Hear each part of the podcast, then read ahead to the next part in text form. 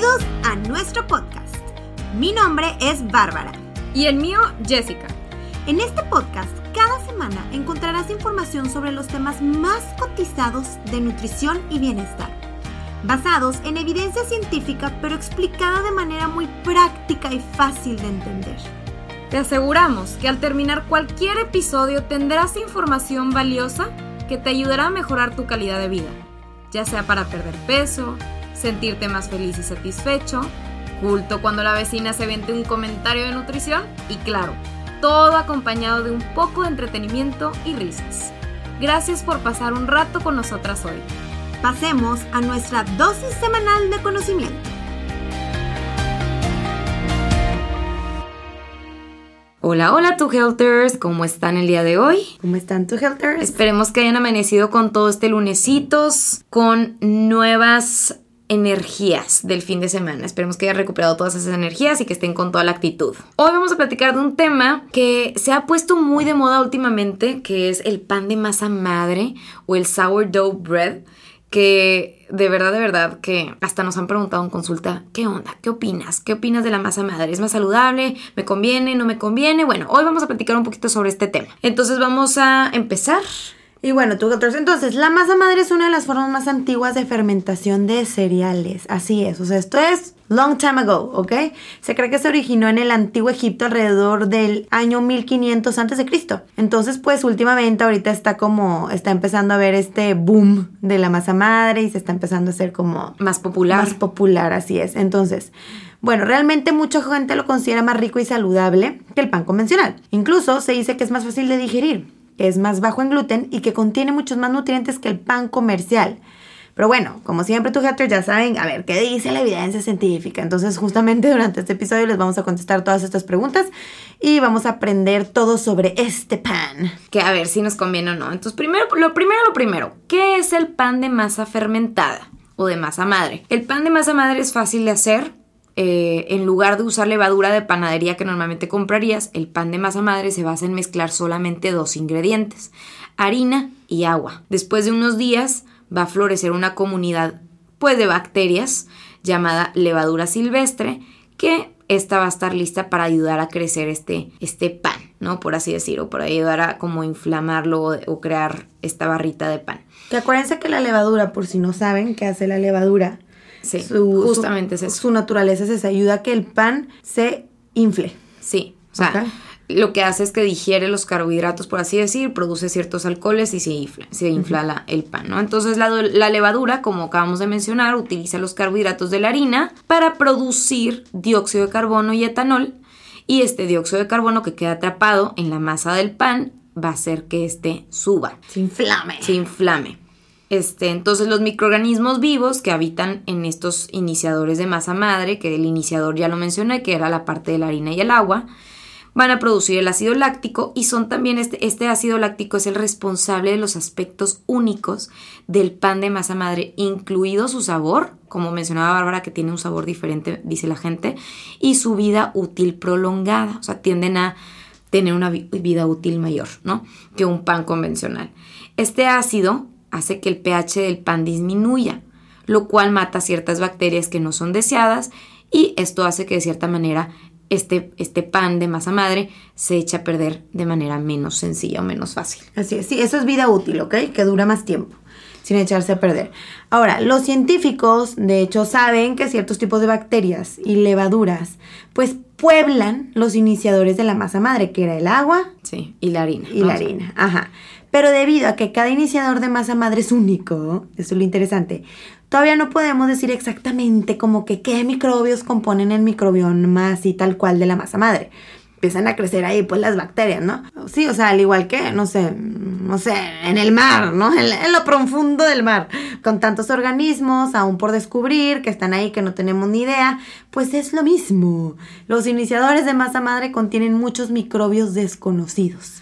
Sí, de hecho, a la luz del día de, hoy, este, el Día Mundial del Microbioma, que fue el 27 de junio del 2020, del año pasado, eso es lo que se sabe sobre el microbioma en la masa madre. O sea, realmente no se sabe mucho y, tiene mucho que ver con esto que tú dices que es único. O sea, cada chef o cada persona que decide hacer una, un, pan de masa madre tiene diferentes micro, microorganismos. van a empezar a crecer diferentes bacteritas para que lo vean así. Ajá. Ahora, los investigadores, sin embargo, han investigado diferentes técnicas para estudiar los microbios que están en estos iniciadores de masa madre, incluidas las técnicas de cultivo tradicionales, las técnicas basadas en PCR, entre muchas otras cosas más. A partir de estos primeros estudios, se sabía que más de 50 especies de bacterias de ácido láctico, principalmente las de los lactobacilos, que normalmente encontramos Nada más para que se una idea que encontramos en los productos lácteos como el yogurt eh, y más de 20 especies de levaduras, principalmente las saccharomyces y la cándida, vivían en los iniciadores de la masa madre. Entonces está súper interesante porque estamos viendo aquí desde levaduras hasta bacterias de ácido láctico y demás, ¿no? Ahora, ¿qué hace tan famoso a este tipo de pan, no? Entonces, bueno, ya, como ya lo mencionamos, este tipo de pan en lugar de usar levadura de panadería utiliza la silvestre levadura silvestre, entonces que produce ácido láctico y que le va a dar este saborcito al pan y va a matar aparte las bacterias no deseadas, las que no queremos, las malas. Entonces, bueno, esto es lo que le permite trabajar junto con las bacterias justamente productoras del ácido láctico para ayudar a que la masa crezca en el proceso de fermentación, como ya les comentamos. Entonces, para que se den una idea, las bacterias del ácido láctico se pueden encontrar también en otros productos fermentados, que estamos muy conscientes de ello, que es el kefir, el chucrut, kombucha, el kimchi. Entonces, ya eso a lo mejor le suena un poquito más como que las famosas estas bacterias buenas. Y bueno, ojo, nada más ahí como fun fact, algunos panes de masa madre comparados en la tienda no se elaboran, oigan, con el método tradicional de masa madre, ¿ok?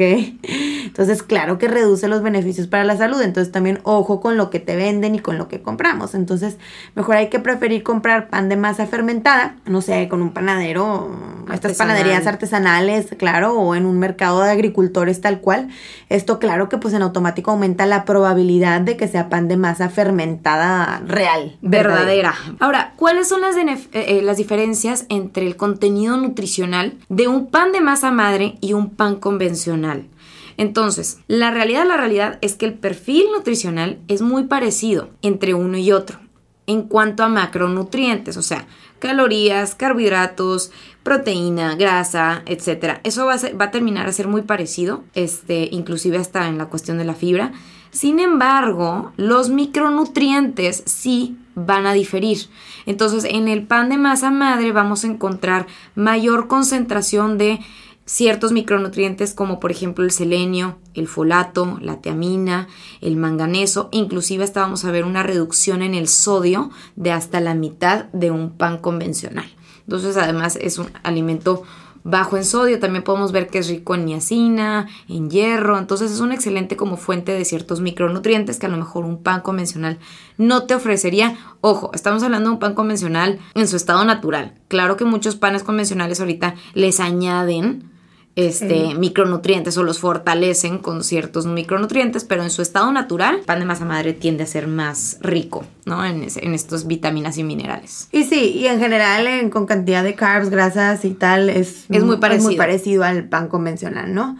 Entonces, pues sí, puede tener más nutrientes, ¿no? El pan de masa madre sí tiene más nutrientes. Se podría decir que es un poco más nutritivo. Sí, 100%, es un poco ahí más nutritivo. Y bueno, ah, aunque el pan de masa madre a menudo se elabora con la misma harina que otros tipos de pan, la realidad es que el proceso de fermentación es lo que mejora el perfil nutricional de este tipo de pan. ¿Y por qué? Pues porque para empezar los panes integrales, como ya les comentamos, tienen buena cantidad de mineral, potasio, fosfato, magnesio, zinc, etc. Pero la absorción de estos minerales está limitada por la presencia de eh, los fitatos, del ácido fítico, que son como los véanlo así, antinutrientes, ¿ok? Que contiene el pan convencional. Son, como ciertos nutrientes que de cierta manera afectan con la absorción. Limitan, limitan, por eso les llaman antinutrientes, son como los enemies, haz de cuenta. Y a diferencia, las bacterias del ácido láctico que se encuentran en el pan de masa madre reducen el pH del pan y esto ayuda a degradar estos fitatos, estos antinutrientes, estos enemiguitos que no queremos que afectan la absorción de nutrientes. Entonces, pues bueno, en resumidas cuentas, la acidez del pan de masa madre es lo que permite que se absorban mejores los minerales naturales del mismo pan. O sea, en resumidas cuentas, un pan normal tiene estos, como tú dices, antinutrientes que son fitatos o ácido fítico, que por lo general va a afectar con la absorción de ciertos nutrientes, o sea, que te va a afectar y no te va a permitir absorber ciertos nutrientes, ¿no? Del pan natural. Pero el pan de masa madre, como tiene un pH más bajo, va a ayudar a que de cierta manera puedas, pueda haber menos ácido fítico y que de cierta manera puedas absorber más los micronutrientes y demás, ¿no? Así es. Básicamente eso es, es, como que lo que estamos tratando de decir. De hecho, un estudio demostró que la fermentación de masa madre puede reducir el contenido de fitato del pan entre un 24 hasta un 50%, ¿ok? Más que la fermentación de levadura convencional, aumentando de esta manera o dándote la, la facilidad de aumentar de esta manera la absorción de minerales del pan. Así es. Otro punto es que existen estudios que demuestran que las bacterias del ácido láctico presentes en la masa madre también tienen la capacidad de liberar antioxidantes durante la fermentación de la masa madre. Entonces, pues, a lo mejor también tiene cierta, tiene un poco más de antioxidantes que una rebanada de pan integral normal, ¿no? Ahora es más fácil de digerir también porque esto es lo que te venden mucho. Pues bueno, los investigadores creen que esto podría deberse en parte al contenido prebiótico del pan de masa madre y a las propiedades similares a los probióticos, que ya les dijimos ahorita, lo del kefir y todo esto que les comentamos. Entonces, bueno, los prebióticos, que es como la comidita del probiótico, del microbio, de la bacteria, son fibras, los prebióticos no digeribles, que alimentan a las bacterias beneficiosas del intestino, mientras que los probióticos como ya les dijimos, son las bacterias que se las coman, ¿no? Entonces, pues bien padre, ahí está todo el... Sí, es como... Toda la fiesta, todo el mere que tenga. Todo una simbiosis, por Claro, porque el consumo obviamente regular de ambos, juntos, junto con pegado, como dicen, pues claro que te ayuda a mejorar la salud intestinal y facilita ahí un poquito la digestión, ¿verdad? Ok, y también otra cosa que se ha mencionado en estudios es que el pan de masa madre puede ayudarte a mantener tus niveles de glucosa o de azúcar en sangre de manera más estable que de un pan blanco tal cual. Si lo comparamos a un pan blanco, este, ¿por qué? Porque las bacterias que ayudan a formar la masa madre también tienen un efecto único sobre el almidón del pan. Entonces acuérdense que el almidón por lo general es como ese carbohidrato que encontramos en, el pan que no tiene fibra, ¿no? En el pan blanco. Entonces cambia la estructura de las moléculas del pan, lo que hace que pues nuestro cuerpo absorba de manera más lenta este, pues este almidón o este carbohidrato y eso nos ayuda a reducir el índice glicémico del pan. Recordemos que el índice glicémico es una medida de cómo un alimento afecta nuestro azúcar en la sangre. Decimos azúcar para que sepan a lo que nos azúcar, referimos, o pero se dice glucosa. Sin embargo, se ocupan más estudios que lo comprueben, o sea, todavía es un tema muy nuevo, este, se tiene que haber más estudios y demás, pero bueno, pues esto significa que que nuestros niveles de insulina a lo mejor no se elevan tanto a diferencia de, cuando comemos una rebanada de pan blanco normal, ¿no? Claro. Ahora, mejora la salud digestiva. Este, pues se ha visto en diversos, padecimientos que el horneado de la masa madre reduce las cantidades de FODMAP, ¿ok? Que se encuentran en el trigo. Sin embargo, el pan de masa madre no lo toleraron mejor que el pan fermentado con levadura. Entonces, pues ahí sí, ¿verdad? Como que no tuvo así como que, ah, no, pues es el, el pan de masa madre, wow, hasta los pacientes que tienen limitado los FODMAP lo pueden consumir. No. Exacto, o sea, como que mm, sí te ayuda a disminuir el FODMAP un poco, pero ya si estás hablando a nivel como que enfermedad inflamatoria intestinal, síndrome de intestino irritable, híjole, pues ya se me hace que lo ideal sería tratar de evitarlo lo más posible, por lo mismo el trigo, ¿no? Sí, evita el pan. Ahora, ¿es libre de gluten? Porque luego también hay, hay, mucho esta pregunta, ¿no? O lo van a vender así. O también te lo pueden vender como que es libre de gluten, no, no tiene gluten, y ahí te vas, ¿no? Y si tienes celiaquía, ahí te encargo. Entonces, no, realmente no es libre de gluten. El pan de masa madre es más bajo en gluten ¿ok? Que otros tipos de pan convencional, más no es libre de gluten, no es que no tenga. Sin, embargo, eh, pues ¿por qué, ¿por qué dicen que es más bajo? Porque el ácido del pan nos va a ayudar a degradar el gluten, más no a eliminarlo completamente. ¿Ok? Es por eso que las personas con sensibilidad al gluten lo pueden llegar a tolerar un poco mejor que una rabanada de pan integral o, pan normal, ¿no? Sin embargo, no es libre de gluten, entonces acuérdense, personas que tengan enfermedad celíaca y demás, de preferencia mejor evitar pues este pan que contenga trigo, cebada, centeno, etc. Pero bueno, pues si tienen alguna intolerancia y ligera hacia el gluten, pues les podría beneficiar el pan de masa madre en este aspecto que tiene menores cantidades, ¿no? Ahora, ¿tiene mejor sabor? Pues sí, se ha demostrado que el proceso de fermentación de la masa madre también puede ayudar a mejorar el sabor y la textura del pan, pero bueno, eso también ya es a gusto de cada quien. Sí, es eso, muy, sub, es muy súper subjetivo. Subjetivo, exacto. Ojo, ¿ok? Ya nada más para terminar. Eh, ¿Qué estamos buscando? Antes de elegir algún tipo de pan hay que, hay que tener bien claro cuál es nuestra meta y qué estamos buscando en el pan que estamos consumiendo, ¿sí? Busco cuidar mi salud digestiva, o busco moderar mi consumo de carbohidrato. Claro, o sea, hay que recordar, pues, que es, o sea, es muy diferente healthy a bajo en calorías. Es muy diferente un pan saludable a un pan bajo en calorías. Entonces, sí, el pan de masa madre, pues tiene más nutrientes, puede ser ahí un poco más saludables, pero eso no quiere decir que sea bajo en azúcar, libre carbs y todo lo que existe en el mundo. Pues no, ¿verdad?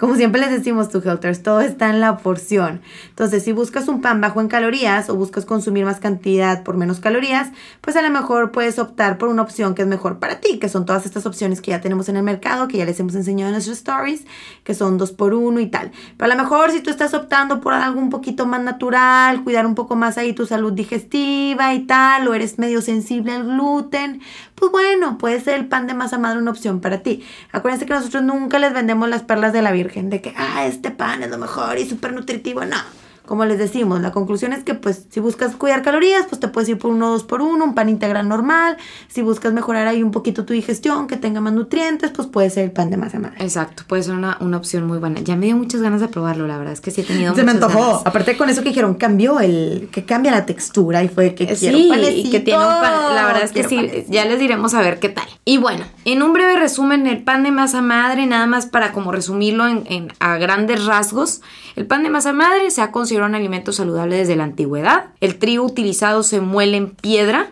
Y no en molinos de rodillos que destruyen algunos de los nutrientes del germen del trigo.